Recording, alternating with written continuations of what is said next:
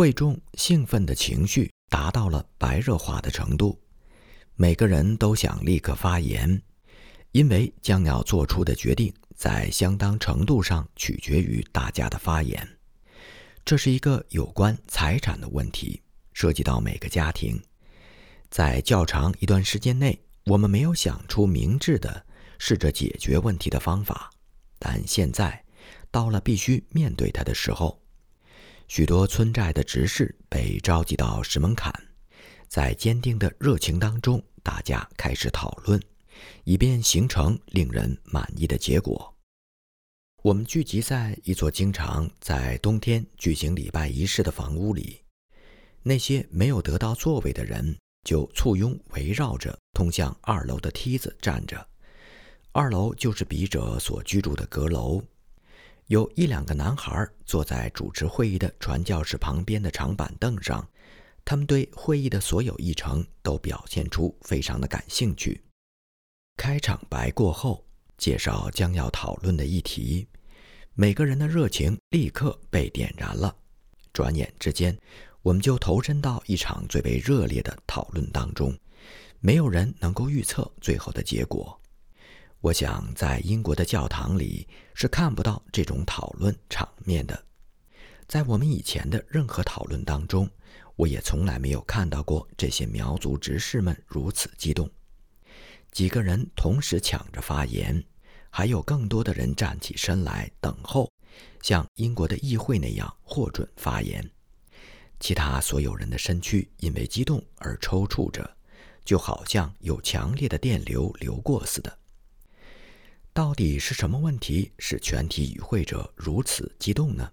事情很简单，我们讨论的问题是娶一个妻子应该付出多少。根据以往的经验，对于一个贫穷的苗族男人来说，结婚娶妻是一桩相当昂贵的事。在任何地方都允许姑娘的父母亲在她出嫁之前，向准新郎索取一份。包括一头母牛、一只绵羊、一只山羊、一头猪以及一两件其他物品在内的彩礼。许多村民的全部家当对于支付这样一笔彩礼显得非常微薄，因而产生了一系列不遵守规则，并经常是严重违背社会道德的婚姻。伴随着基督教新教教义的传播，当地许多人。希望解除这些既陈旧又沉重的负担，所以该主题在讨论当中才引起了如此强烈的反应。有些人的发言十分严肃，其他人的话语则充满幽默感，不时引起全部听众会心的笑声。之后开始进行表决，大家一致同意，不要为娶妻而支付彩礼才是正确的。达成这样一项决定并不容易，最初就有一些反对意见。对于那些仅有女儿的人家来说，他们主张得到牲畜，因为不存在儿子讨老婆的问题，也就不会被要求付出任何的牲畜，而只要坐收自家女儿的彩礼。就在会议要转向做出娶妻不付财物的这个决定的时候。一位苗族老汉站了起来，愤慨地对老人的劝告表示反对。而到了表决的时候，他就不再有足够的勇气坚持自己的主张。苗族旧的婚姻与订婚的习俗，曾给我们带来那么多的麻烦，而现在在这个方面，就不会给我们再增加什么困难了。大家在娶妻是否付彩礼的问题。达成令人满意的决定之后，一些具有冒险精神的人希望再向前一步，将安排婚姻事务的媒人也取消。然而，这项提议完全失败了。人们认为媒人太有用了，以至于不能废除。看来，年轻人在希望自主安排他们的婚姻事务上，天色尚未破晓。英国人绝不会想象。我们所面临的烦恼会与苗族人当中的婚姻问题有关系。我们正在探讨的是英国圣公会传教团在非洲的乌干达已经解决的问题。这是传教士工作当中最为隐私的一部分，在处理这类事务的时候，需要相当的机智、耐心和坚定。以前，苗族实际上没有婚姻关系的约束，夫妻结合的纽带非常松散，以至于任何一方都可以随时解除婚姻关系。在这个问题上，现在总算出现了光明的一面，从中也可以看出。我们会众当中最优秀的人，他们热切的盼望为身边的人带来更多的光明，并让耶稣基督支配大家的所有行动。按照彝族的历法，今天是一年当中的最后一天，它和汉族的大年除夕不是同一天。在某座巨大的城堡当中，一位彝族的领主正在等待。他所管辖的五十个苗族村寨当中，那些管事的佃户到来，站在他附近的是他的一群仆人，他们当中有些人是鸦片吸食者，他们个个都准备听从主人的吩咐。他们当中有些人在前段时间抓捕并拷问过那些被他们的领主非常厌恶的苗族基督徒。他们时刻准备故伎重演。在城堡的正厅大堂树立着家族的神位，祭拜祖先是彝族除夕日程序的一部分。以往，全部的苗族佃户要通过他们的寨老向这些神明献祭酒，并在他们的彝族领主家供奉的神位面前行跪拜礼。然而，在他们成为基督徒之后，还会这么做吗？难道他们要像旧约圣经当中所记载的以色列人那样，在外邦人的庙宇当中跪拜他们的假神吗？我们的苗族群众说不，现在是奉行新道理的时候，我们只敬拜真神。苗族人停止向神明献酒，这令许多彝族的领主感到困惑。其中一些领主表示强烈反对。酿酒历来是祸害苗族人的重罪之一，酒和邪恶是一对孪生魔鬼，引导苗族人走向灭亡。成为基督徒之后，他们意识到必须打破这对孪生魔鬼的捆绑。在归信的过程当中，苗族人形成了一个强大的戒酒运动。没有哪位执事或是老者会允许一个喝酒的人加入教会，并非所有的苗族基督徒都能够信守他们受洗的时候承诺的戒酒的口头誓言。我们事后了解到，有些人重新堕落了，因而触发了教会更为强烈的态度，也就是反对饮用任何含有酒精成分的饮料。所有的苗族基督徒应该彻底戒酒。由此出发，就比较容易做到拒绝送酒给其他人。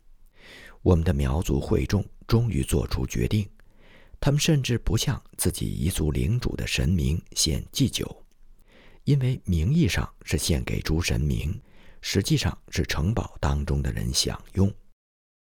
这项决定立刻就让人看出肯定会招惹大麻烦。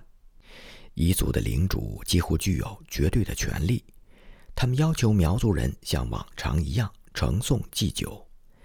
苗族的基督徒们虽然不希望冒犯那些彝族地主，但是也表示，为了跟随真神，甘愿付上任何代价。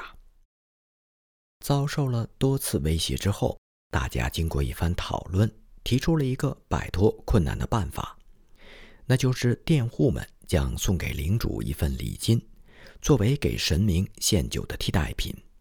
这是到目前为止比较好的办法。然而，又出现了另外一个问题：礼金的金额应该是多少？彝族领主定出的过分高的数目，要求要么送这个数额的礼金，要么就送酒。眼下已经是彝族新年的除夕，问题迫在眉睫。领主城堡的仆人们已经四处散布从城堡里发出的威胁，扬言要严惩敢于抗命的人。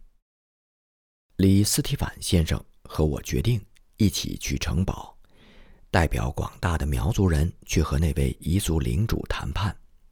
这是一项不怎么令人愉快的任务。由于各方面都有谣言流传，领主手下的头目们也在谈论着非常阴险的话题。当天是十一月十五号，星期四。我们动身前往那位领主的城堡，它坐落在一座巨大的悬崖的顶部，被认为在以往中国的战争当中是坚不可摧的。苗族基督徒佃户们决心逗留在城堡外面的山上，在寒冷的夜色里围着篝火取暖。我们必须经由山脊上一条非常狭窄的小路，才能够走进城堡，通过凶险的堡垒。方可抵达大门。我们还必须在领主众多的仆人中间穿行，他们对我们怒目而视，似乎随时都乐意遵从主人的吩咐，把我们捆起来抛下悬崖。他们凶狠愤怒的目光，无论如何都不能吓住我们，因为就在几分钟之前，我们刚从一些苗家儿童的身边经过，孩子们。以信任和爱戴的眼神看着我们，使我们充满勇气来完成这面前的使命。城堡巨大的门开着，没有人出来迎接我们。我们决定径直走进去，一直走到要塞的正中心部位。在这里，我们发现神用他自己的方式始终引导着我们。经过大量口舌来不断尝试软化彝族领主的强硬立场，神最后赐胜利给我们。领主准许苗族佃户今后不需要再带酒来，而要送来的礼金也是在苗族人财力承受的范围之内，比较理想的数额。走出城堡，通过大门的时候，我们感受到脚下的路在黑暗当中。沿着危险的山脊向前伸展，但我们的心却是快乐的，充满了令人惬意的平安。围在篝火边的苗族男子们远远望见我们，他们热切地向我们跑来。听过我们的讲述之后，大家一起祷告，虔诚地感谢神。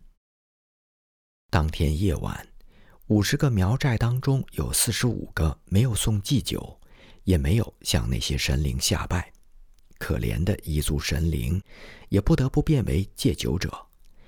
李先生和我待在城堡附近一个苗寨里，我们怀着无限的喜悦向众人布道，并唱赞美诗。